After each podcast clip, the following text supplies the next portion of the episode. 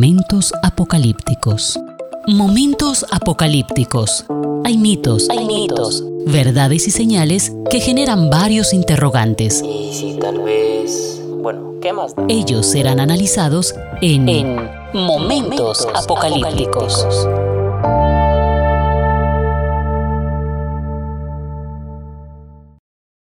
Hola, ¿qué tal? Sean todos bienvenidos a este podcast Momentos Apocalípticos. Soy Javier Montoya Puentes y les estaré acompañando en esta disertación de las reglas o las características de la literatura apocalíptica como lo hemos estado observando. Ya hemos mirado en varios capítulos anteriores el trasfondo de esto de la deificación. La deificación corresponde a la adoración a los seres humanos cuando están vivos. Y eso se fue dando, haciendo un gran resumen, a través de las conquistas que el imperio romano iba haciendo. No estaba en su haber ni en su práctica hacer esto, pero las culturas y los pueblos que iba subyugando en la medida que iba conquistando a más y más regiones, muchas de estas poblaciones tenían esa costumbre de adorar y ensalzar a sus monarcas aún estando vivos, y esa fue una idea que fue cuajando poco a poco en el Imperio Romano, hasta que con la Pax Romana, directa o indirectamente, como dice el Chavo del Ocho, fue sin querer queriendo, así se impuso lo que fue la parte de la deificación. Momentos apocalípticos. Y el emperador era lo máximo, podían tener los demás dioses, Roma era diosa y no se podía tener a otro dios distinto sobre ellos dos, sobre la diosa Roma y sobre el emperador como tal. No fue la idea de ellos, pero fue gustando y cuajó de tal manera que se trabajó ese asunto precisamente en el imperio romano sobre la deidificación, que fue el tema que hemos tratado durante varios capítulos anteriores, ese es el trasfondo, para llegar precisamente aquí, como ya lo habíamos hecho en capítulos también que hemos visto anteriormente, al capítulo 4. Porque en el capítulo 4 podemos observar que realmente todo esto que se vive en el imperio del trono, un trono que está en la tierra, con unos eh, reyes que están bajo la sujeción del supremo o del emperador, que se llama y se llama a sí mismo como si fuera Señor y Dios, que es digno de ser alabado, que es digno de ser adorado, a quien le cantan canciones y es alabado, y a quien pues los reinos le entregan la corona, colocan su cabeza a los pies de este que está sentado, eso que se hace en la tierra, se lo atribuye Juan el apóstol, el escritor de Apocalipsis, a Dios que está en los cielos. Y ese es un lenguaje chocante, porque eso que hacen con este hombre en la tierra no es digno ese ser humano de tal recibimiento, sino un trono y un trono que es superior y que está arriba en los cielos, y en ese trono hay alguien que es superior a todos y está sentado, y ese drama de los ancianos depositando las coronas a los pies de ese que está sentado en ese trono, a quien le rinden adoración con cánticos, a quien le dicen, Señor, digno eres de ser adorado y alabado, ese es el Dios soberano que le ha permitido a esos reyes y sobre todo al imperio romano en ese momento, en esa época, de sentarse en el trono y tener autoridad. Momentos apocalípticos. Eso que hace precisamente el imperio romano y cualquier otro imperio o cualquier otro gobierno es indigno realmente, porque no se hace como idéntica copia del reino o del rey y del trono que está arriba, que es superior a ellos, los reinos, cualquier sistema de gobierno que exista, debe de ser una fiel copia de ese reino que ha sido delegado por parte de Dios a cada autoridad. Y lo podríamos aplicar un poco a la actualidad. a los primeros ministros, a los presidentes, a esas formas de gobierno que existen, que dirigen un país, que dirigen naciones, a esos que tienen autoridad en unas instancias gubernamentales, empresariales, religiosas, sociales, aún a los padres de familia, a quienes de una u otra manera ejercemos autoridad. ¿Cómo la ejercemos? Porque debe de ser una autoridad que imite la autoridad divina que está sentada en el trono. Y ese trono está arriba, pero nos delegó esa autoridad a todos. ¿Cómo manejamos todo este asunto? Es lo que nos pretende Juan contar acá. En el Antiguo Testamento encontramos a varios reyes, como lo vimos en la historia de la deificación, de varias personas que se constituían a sí mismos como dioses. La misma población los hacía dioses, era la cultura, era el mito y esa era la forma en que ellos pues tenían una relación con un ser celestial, con un ser superior, con un ser con un ser ajeno a ellos y deificaban así a sus gobernantes. Esa es la parte de la cultura. Y encontramos a ese hombre en el profeta, tanto Isaías como Ezequiel, que es lo máximo de la expresión del pueblo evangélico en Isaías 14 y Ezequiel 28, donde por una mala interpretación de los padres de la iglesia, se enfoca a estos dos personajes, a estos dos reyes, como si fuera la caída de Satanás, y uno de ellos llama a este personaje como arcángel, o querubín mejor, lo llama como querubín, y desde ese punto de vista entonces la teología eh, cristiana, católica y evangélica se ha pegado precisamente de esa parte para decir que ahí fue el origen de, de Satanás.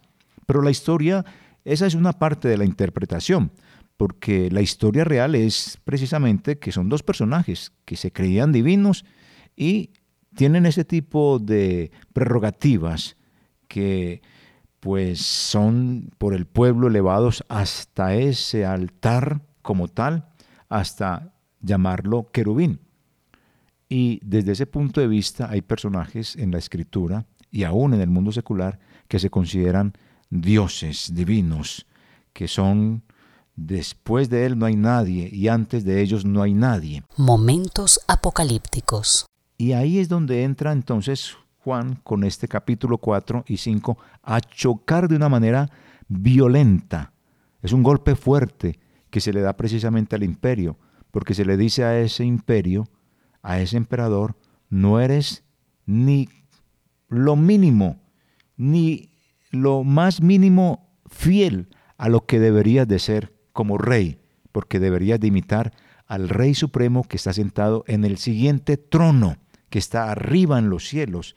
Por lo menos, si te llegas a considerar como Dios, por lo menos imita en algo, así sea poco, a ese Dios Supremo que está arriba en los cielos, que te observa y que te ha entregado un poder para que lo hagas bien para que ese poder lo uses bien, en bien de los pueblos a los cuales usted ha conquistado violentamente con su pax romana.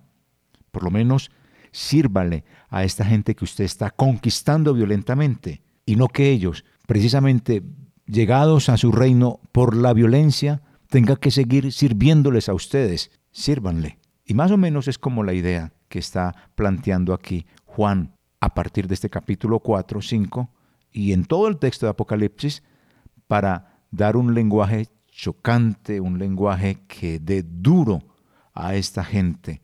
La iglesia lo entendía, quizá el imperio no lo entienda tan fácil, pero lo importante es que la iglesia lo iba a entender y tenía esperanza, esperanza en que ese ser sentado en ese trono tenía el control de toda la historia de ellos, tenía el control de esos imperios, tenía el control, sabía qué estaba pasando en la tierra, en los pensamientos, y nada escapaba.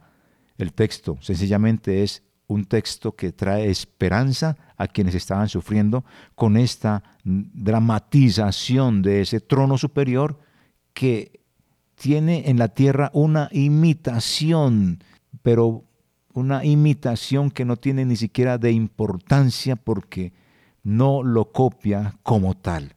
Y a ellos es que se dirige también. Así sea un lenguaje encriptado a esos imperios y a ese imperio en el momento actual que era el imperio romano para decirle, hay un trono superior, observe cómo debe de manejarse. Y es ahí donde Juan comienza con la historia en el capítulo 4 y 5 de Apocalipsis sobre el trono y quién está en el trono. Momentos apocalípticos. En el trono, allá arriba en los cielos, está Dios. Dios es precisamente el personaje principal de este texto de Apocalipsis. Es el protagonista. Él está sentado en un trono majestuoso. Observamos que Juan, cuando en el capítulo 4 dice, Después de esto miré y he aquí una puerta abierta en el cielo, y la primera voz que oí, como de trompeta hablando conmigo, dijo, Sube acá y yo te mostraré las cosas que sucederán después de estas. Y al instante yo estaba en el Espíritu, y aquí un trono establecido en el cielo y en el trono uno sentado. Desde ahí comienza ya una, un lenguaje chocante, porque le está diciendo al rey que está en la tierra, a ese emperador, mire, mire rey, usted no es el único rey, es más, sobre usted hay un rey que es el supremo rey. Usted se está considerando divino, único, está exigiendo una adoración, que se le diga Señor y Dios nuestro, digno eres de ser alabado, que se te cante, que sea el mundo rendido a sus pies encima de usted, hay uno que sí merece todo lo que usted está pidiendo, porque usted ni siquiera llega a imitar a Jesús, ni siquiera llega a imitar a Dios. Es una imitación burda, es una imitación que no le llegan ni a los pies al que verdaderamente está allí arriba sentado. Entonces comienza a decirle en ese lenguaje directo lo que es Él.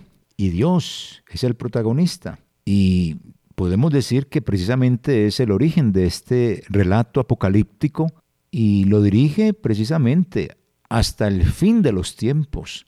El mensaje de Apocalipsis tiene vigencia desde siempre, porque el mensaje de Apocalipsis, como lo he dicho en algunos otros capítulos anteriores, no es un libro que me esté hablando del futuro, es un libro que me está hablando de la esperanza en el presente cuando yo tengo dificultades por la fe, porque la fe que tengo y profeso muestra a Jesús, muestra a Cristo y no me da vergüenza de decir que soy cristiano, no me da vergüenza de tener que decir la verdad, de decirle no al pecado, pero eso me puede causar muchos problemas para la sociedad. La mentira se ha vuelto una cosa normal, pero porque tengo fe en el Señor no miento, porque para la sociedad se ha vuelto normal la inmoralidad, pero como no cometo actos de inmoralidad, entonces para la sociedad se vuelve una cosa que no es normal, pero la fe nos lleva es precisamente a ser anormales frente al mundo. La fe me hace anormal frente a la sociedad,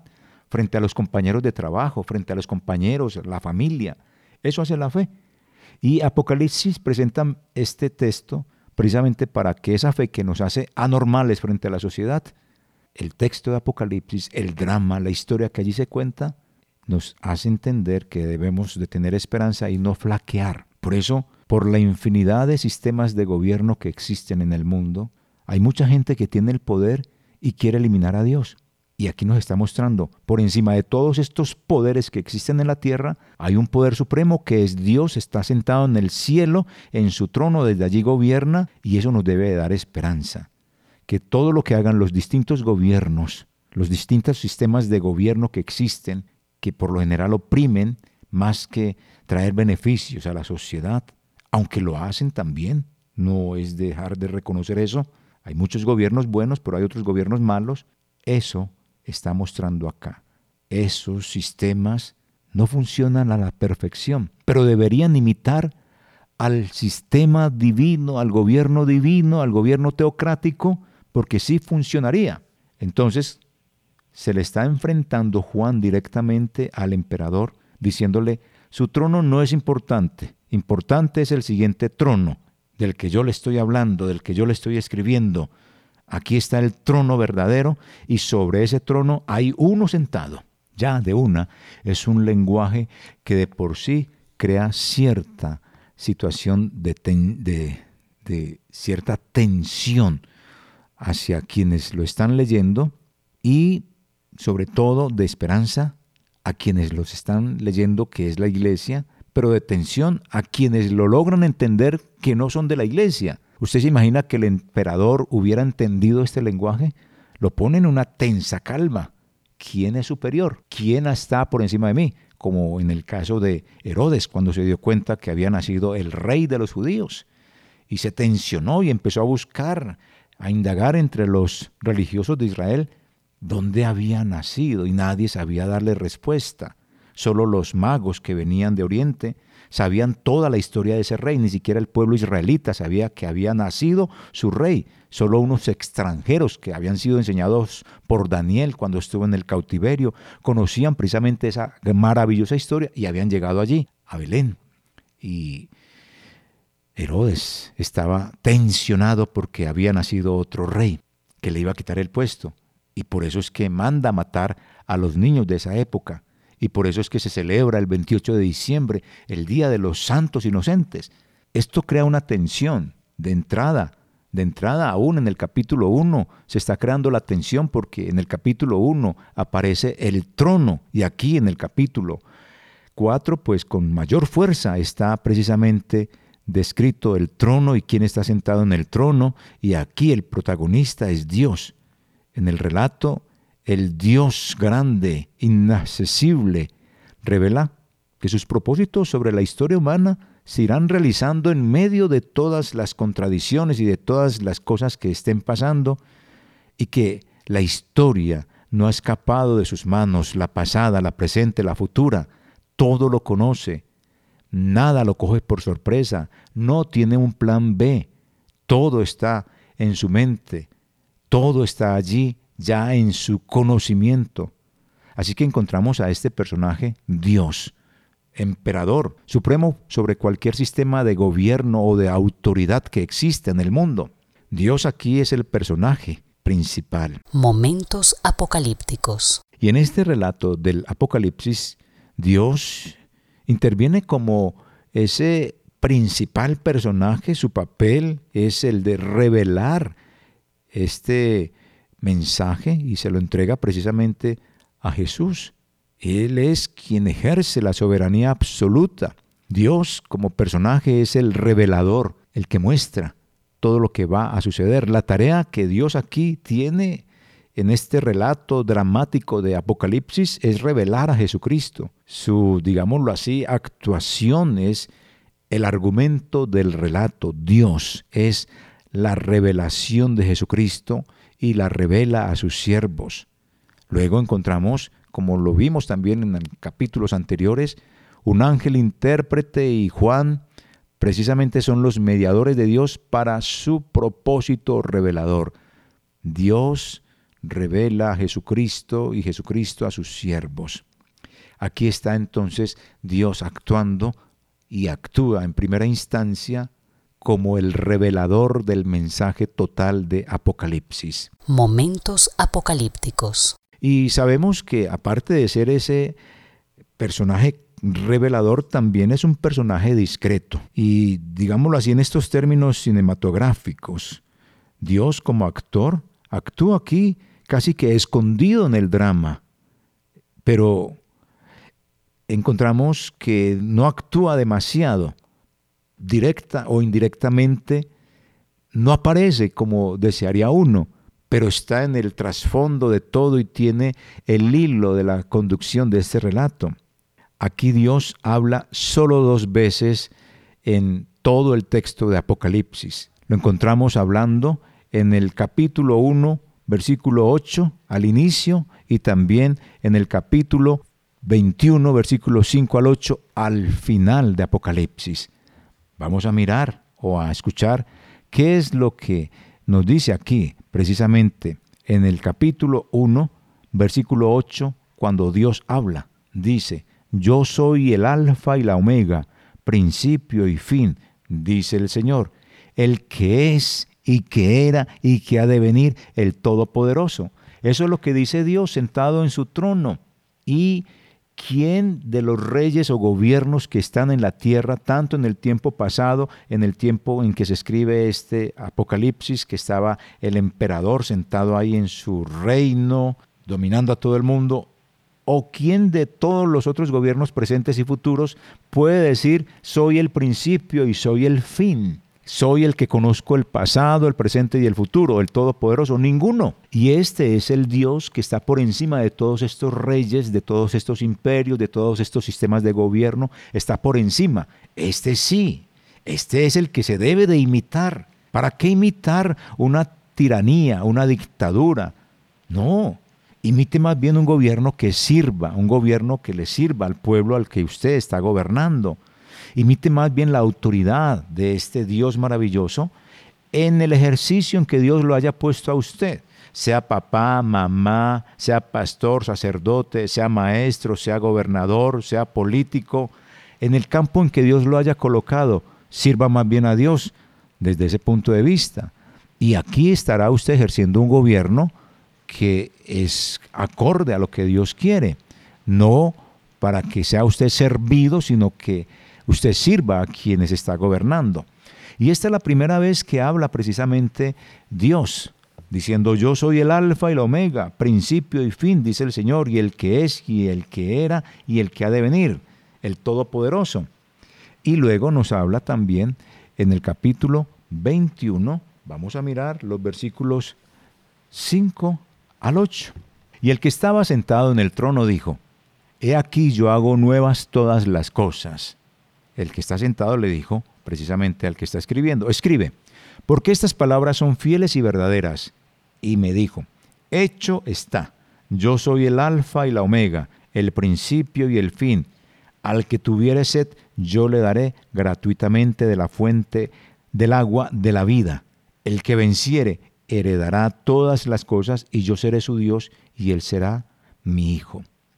Pero los cobardes e incrédulos, los abominables y homicidas, los fornicarios y hechiceros, los idólatras y todos los mentirosos tendrán su parte en el lago que arde con fuego y azufre, que es la muerte segunda.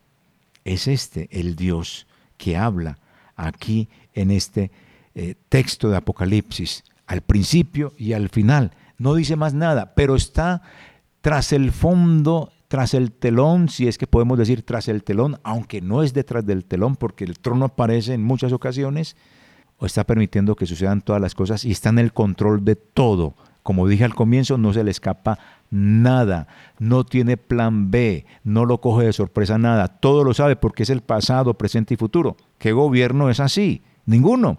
Y esta palabra o esta dramatización de este trono nos da esperanza a todos nosotros.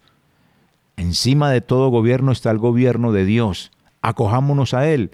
La fe nos hace ver anormales frente al mundo, pero la fe nos hace ver bien delante del Señor y Él nos cuida y nos protege. Y por eso este mensaje es precisamente de esperanza, este mensaje de Apocalipsis. Y también tenemos que decir que realmente Él no necesita hablar con frecuencia para ser notado en el texto, de ninguna manera. Aquí en la visión de Apocalipsis 4, Él rige todo. Dios, el que está sentado en el trono, es el que rige todo.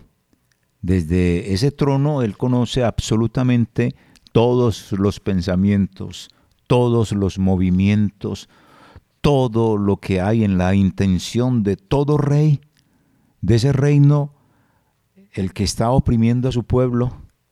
Él conoce las malas intenciones y las buenas intenciones de todo gobernante en la actualidad.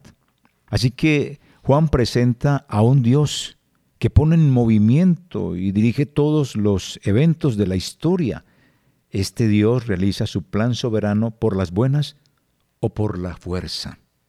Eso es lo esencial en este capítulo. Muchas veces se alude indirectamente a todas sus acciones con el llamado de se le concedió o le fue dado.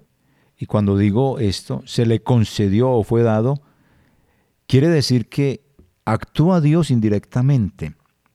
Vamos a mirar un ejemplo para que sea un poco más claro lo que estoy diciendo en este momento. Si uno mira, y le invito para que vaya a Apocalipsis capítulo 6, versículo 2, que dice, Apocalipsis capítulo 6, versículo 2, dice, ven y mira. Y miré, y aquí un caballo blanco, y el que lo montaba tenía un arco, y le fue dada una corona. Esta frase, y le fue dada una corona, quiere decir que es Dios quien está actuando allí indirectamente. Es una voz eh, pasiva de Dios. Es decir, que ese que está allí montado tenía un arco, pero se le dio ese arco, se le dio esa corona con un objetivo. ¿Cuál? Salir venciendo y para vencer.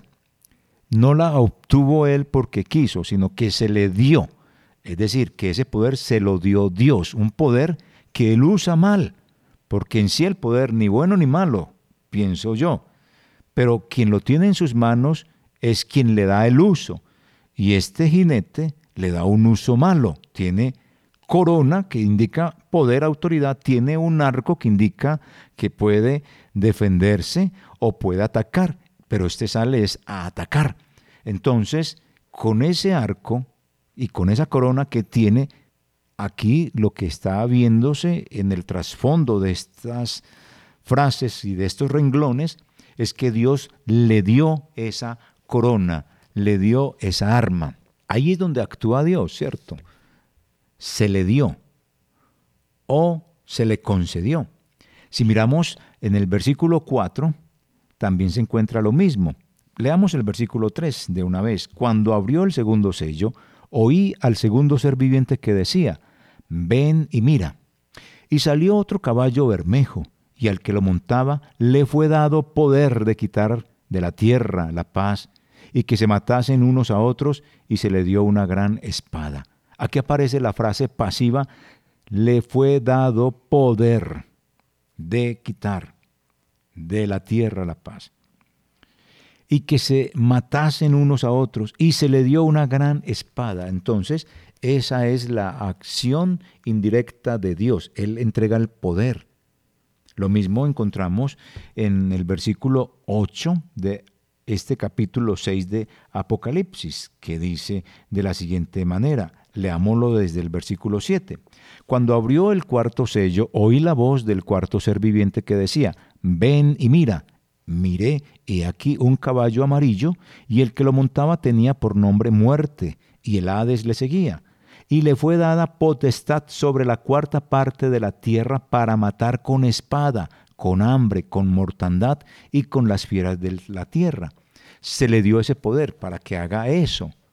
Es decir, que aún el mal tiene un poder limitado por Dios y se le destina a hacer algunas cosas. Aquí encontramos entonces a Dios y eh, de una forma indirecta.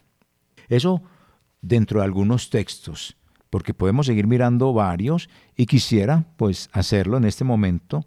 Precisamente encontramos en el capítulo 8 de Apocalipsis, vamos a mirar capítulo 8, versículo 2, que dice, y vi a los siete ángeles que estaban en pie ante Dios, y se les dieron siete trompetas, es decir, se le dieron. Esa es la acción pasiva. Ellos no la tuvieron, ellos no fueron a cogerlas, no, simplemente se les dieron estas trompetas, como sucedió con los jinetes. Se les dio la espada, se les dio la corona, se les dio la capacidad de que produjeran muerte. Entonces, es Dios quien dirige todos estos destinos es decir, a Él está ahí metido en el asunto, no que esté dando la autoridad en el sentido de que se haga la maldad, no, Él da el poder, da la corona, da la autoridad, da el arco, da la medicina, da la ciencia, da toda la sabiduría, pero es el hombre quien lo hace mal. Por ejemplo, el que inventó la dinamita, que lleva pues precisamente el nombre de quien inventó la dinamita, el Nobel, de la paz fue un hombre que en su historia descubre la dinamita y la pone a merced de los seres humanos. Su descubrimiento no era para matar a la gente, su descubrimiento era para romper las montañas, romper las rocas, romper aquellas cosas que iban a mejorar la calidad de vida del ser humano en vías de comunicación y en otros aspectos. Pero fue el hombre quien la usó para matar.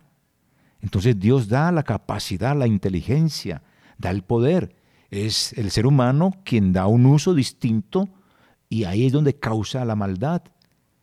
Eso es el actuar de Dios indirecto. Y aquí los ángeles reciben las siete trompetas, no las cogen ellos, sino que las reciben. Es decir, Dios está actuando ahí y sabemos que las trompetas son un juicio de Dios. Si miramos también en el capítulo 9 de Apocalipsis, versículo 3, encontramos algo parecido. Y del humo salieron langostas sobre la tierra y se les dio poder, como tienen poder los escorpiones de la tierra y se les mandó que no dañasen a la hierba de la tierra, ni a cosa verde alguna, ni a ningún árbol, sino solamente a los hombres que no tuviesen el sello de Dios en sus frentes. Entonces mire que se le dio, se les dio poder, un poder como de escorpiones, un, un poder duro, un poder que causa dolor, pero también se les mandó, ojo, no dañen a la tierra, se les limitó el poder y ahí está actuando Dios indirectamente. Si vamos al capítulo 12 de Apocalipsis, versículo 14, encontramos también una historia. Y se le dieron a la mujer las dos alas de la gran águila, para que volase de delante de la serpiente al desierto, a su lugar donde es sustentada por un tiempo y tiempo y la mitad de un tiempo. Aquí, a esta mujer se le dan dos alas de la gran águila. Es decir, no las tiene, se las coloca. Es un lenguaje metafórico para decir, este es el cuidado de Dios, no que la mujer tiene dos alas, no. Simplemente es un lenguaje metafórico con el cual se está diciendo, Dios la está protegiendo, no se están protegiendo ellos mismos, no, Dios es quien los está protegiendo, está actuando Dios indirectamente. Ahí, lo mismo encontramos en el capítulo 19, versículo 8. Y a ella se le ha concedido que se vista de lino fino, limpio y resplandeciente, porque el lino fino es las acciones justas de los santos. Se le ha concedido, se le permitió. ¿Qué qué?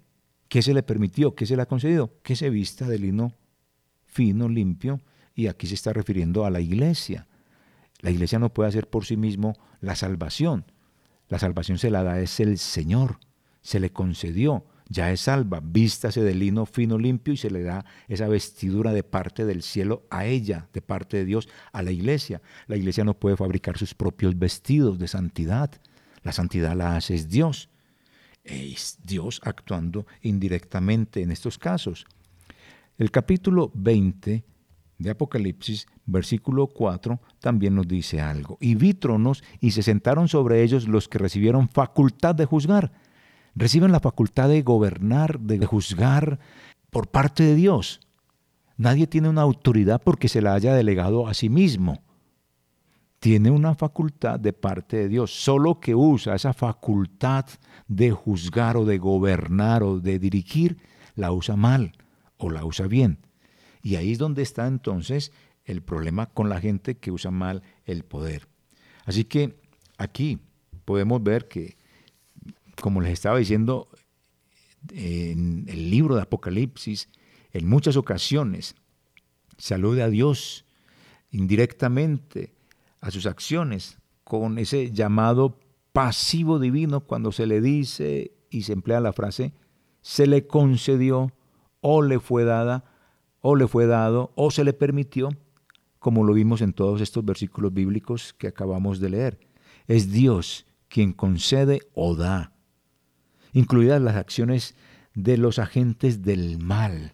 Incluso encontramos en el capítulo 13 de Apocalipsis, en el versículo 5 y hasta el 7. Vamos a mirar capítulo 13, versículos 5 hasta el 7 dice de Apocalipsis, También se le dio boca que hablara grandes cosas y blasfemias. Se le dio la boca, es decir, tiene la capacidad de comunicar y comunique lo que usted quiera. Al mismo mal se le está dando esa facultad, ese poder se lo permite Dios. Y se le dio autoridad para actuar 42 meses. Se le dio autoridad. No la tienen ellos mismos. No hablan porque hayan sido capaces de hacerlo por sí mismos, sino porque Dios les permitió. Es decir, como hemos estado diciendo aquí, Dios es quien concede o da. Incluso aquí están las acciones de los agentes del mal. Si miramos en el versículo 14 también de este texto de Apocalipsis, encontramos que dice Apocalipsis 13, versículo 14, y engaña a los moradores de la tierra con señales que se le ha permitido hacer en presencia de la bestia. Se le ha permitido. Tienen el permiso de parte de Dios para hacer en presencia de la bestia, mandando a los moradores de la tierra que le hagan imagen a la bestia que tiene la herida de espada y vivió. Es decir, Dios permite que el mal actúe. Y si miramos el versículo 15 dice, y se le permitió infundir aliento a la imagen de la bestia para que la imagen hablase e hiciese matar todo el que no la adorase. Usted puede observar en nuestra cultura eh, latinoamericana mucha cuestión de la Virgen apareció eh, y estaba llorando lágrimas de sangre la Virgen estaba eh, llorando y tenía unas lágrimas de verdad. Mira, aquí están metidas en este cofrecito, aquí está la lágrima de la Virgen María. Aquí está la gota de sangre que derramó Cristo, apareció allí en aquella hoja de plátano o en aquella hoja de café. Y todas estas cosas que son ciertas son permitidas por Dios porque se le permitió infundir aliento a la imagen de la bestia estas imágenes, estos eh, ídolos, estos terafines que se tienen en las esquinas de los barrios, en las entradas a los pueblos, en las entradas a las ciudades, un Cristo grande, una imagen de un santo, de una santa, muy probablemente hablen, muy probablemente se muevan, muy probablemente hagan milagros, muy probablemente derramen una lágrima, muy probablemente muevan la cabeza o muevan los ojos. ¿Por qué? Porque Dios permite al mal que haga todas estas cosas, infundir alientos a las imágenes. Se les permite hacer milagros a, la fuerza del mal. ¿Para qué? Para que la gente siga creyendo en lo que han querido creer porque no han querido creer a Dios. Es este el poder de Dios que se muestra desde el trono. Y eso lo tenemos que entender nosotros los cristianos evangélicos para no vivir atormentados con tanta información de que apareció allí Cristo, de que allí apareció un santo. No, todo esto hace parte precisamente del engaño. Y ese engaño lo trabaja el mal, lo trabaja el diablo, lo trabaja el dragón, como lo veremos más adelante en nuestro próximo capítulo, porque hasta aquí pues hemos llegado por el día de hoy. Aquí hemos visto al personaje principal, Dios, como el revelador de todo el Apocalipsis y como el personaje discreto que habla al principio y al final, pero que actúa indirectamente, permitiendo que se hagan muchas cosas, incluso las acciones de los agentes del mal, como lo hemos observado en esta última parte. Así que de esta manera llegamos al final de este podcast por el día de hoy. Momentos apocalípticos. Espero que siga interesado en este estudio juntamente conmigo en los rasgos característicos de la literatura apocalíptica para que cuando tengamos la lectura de estos textos apocalípticos lo hagamos con tranquilidad, sin temor, sin miedo, porque Apocalipsis y todo lo que tiene que ver con este género no es para inspirar terror, sino para inspirar seguridad y tranquilidad en medio de esta desesperanza. Muchas gracias por acompañarme en este capítulo de este podcast Momentos Apocalípticos. Nos encontraremos en otra oportunidad. Muchas gracias. Momentos Apocalípticos. Momentos apocalípticos. Hay mitos, hay mitos, verdades y señales que generan varios interrogantes. Y si tal vez... Bueno, ¿qué más? Ellos serán analizados en, En Momentos Apocalípticos.